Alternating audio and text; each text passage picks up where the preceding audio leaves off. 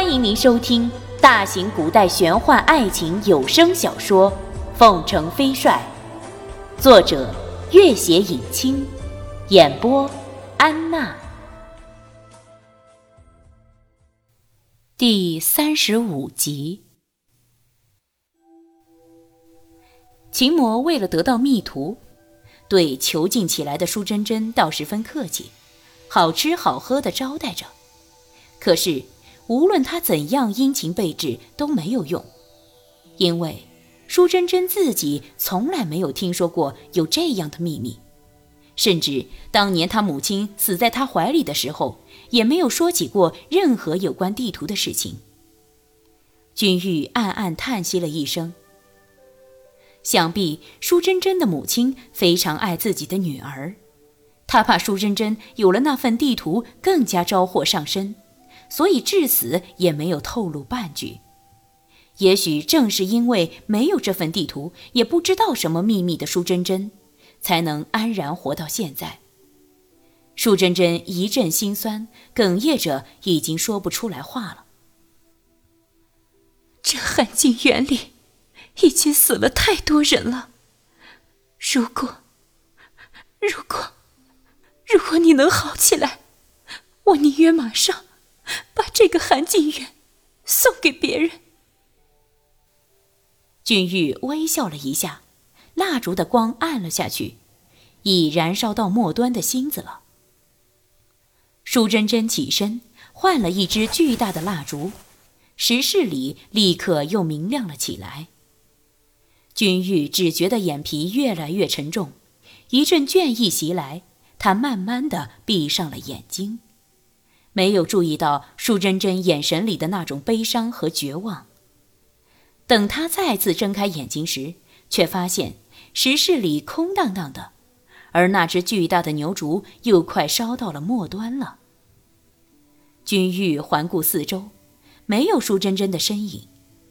再一会儿，蜡烛的最后一点芯子也完全燃尽，整个石室变成了一个漆黑死寂的世界。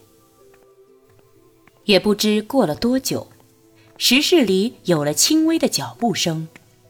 很快，一个人摸索着点亮了牛烛。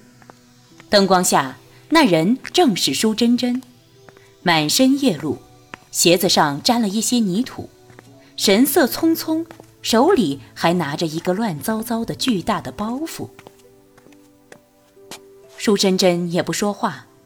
将那牛角里的药丸全部扫在包袱里，又在那左边的角落里捡了好几样古怪的药物、药瓶和一些小蜡烛塞进去。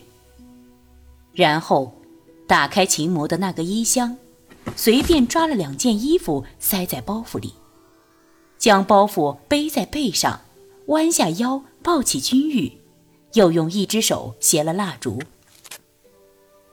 舒珍珍本来个子娇小，现在抱着一个人，又要携蜡烛，因此手势十分古怪，也十分艰难。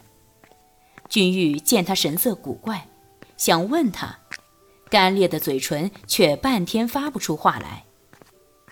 舒珍珍匆匆来到外间的石屋，将君玉放在墙边，在那片天然的石墙前面站定，仔细端详着墙壁上的石纹。君玉顺着他的目光望去，这片石纹细细看来，竟隐隐变化成了一个人像模样。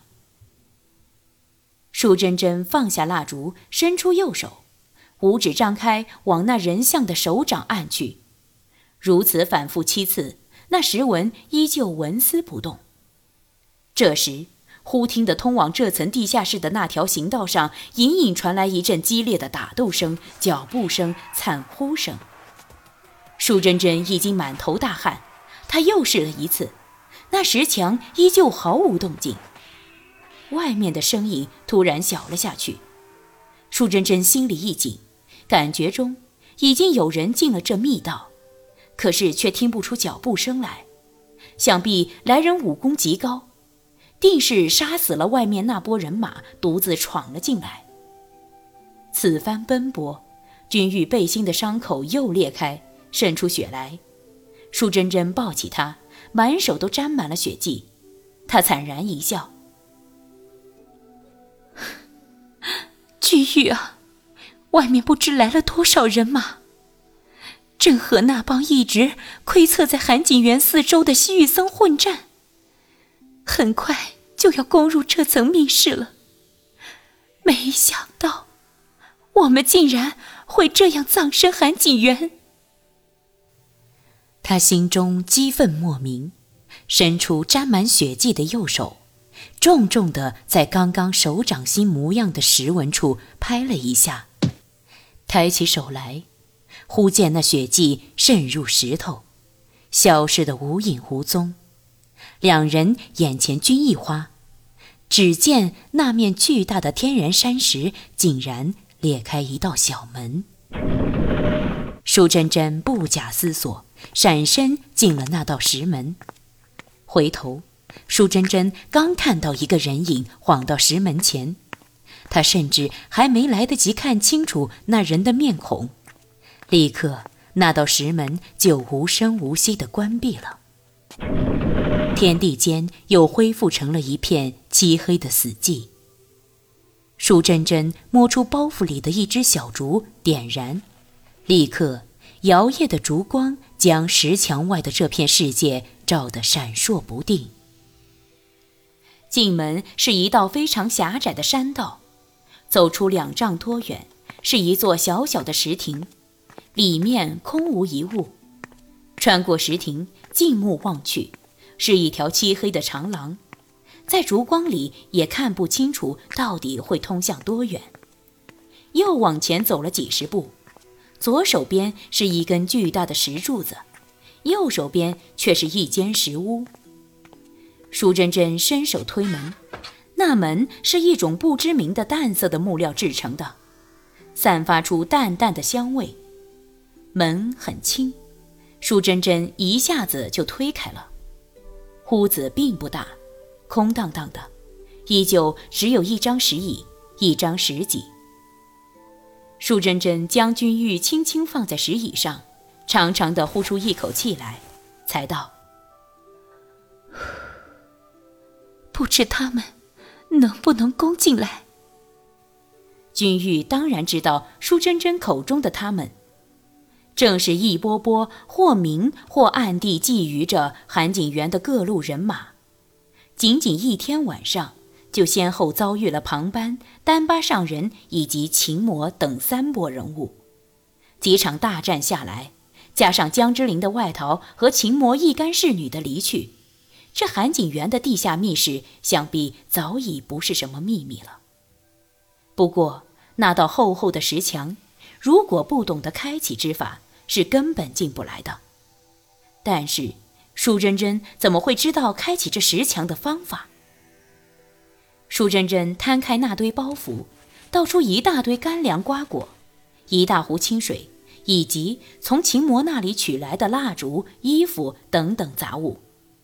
最后，包袱的底端竟然是一只绣花鞋底。乍一看去，这只鞋底和普通的鞋底没有什么区别。舒珍珍道：“这是从我母亲的坟里找出来的。”君玉失声道：“舒姐姐，你，你进去开了你母亲的坟墓。”舒珍珍点了点头。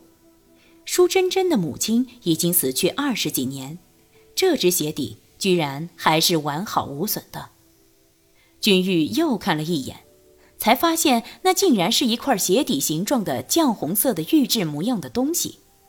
这东西的顶端有一个小孔。像是放着东西的地方。舒珍珍黯然道：“当年我和我母亲逃出来时，我母亲穿的就是这双鞋子。后来，我母亲死在朱大公子手里，兰姐救了我，还带着我将我母亲埋葬在郊外一个非常隐蔽的地方。”我一直都不相信自己家里有什么秘密，直到被秦魔抓到这层密室里，我才相信那东皇钟的传闻绝不完全是空穴来风。我母亲为我的安全着想，一直没有将秘密告诉我。而且，我这次出去的时候，仔细看了这道出口的那棵树。那棵树自我出生以来就已经长在那里了，多少年，似乎也没变过样子。那是一种原本生长在极寒之地的树种，生长期极慢，如今也不过壮汉手腕般粗细。这园里有很多这样的树木，秦魔却判断得如此准确。他手里定还有很多资料。我又去那密室检查了一下他的那堆物件。却没有发现和这密室有关的任何东西。君玉想起丹巴上人在秦魔的尸首里摸出那包东西时候的喜形于色，也可能那地图之类的就在里面。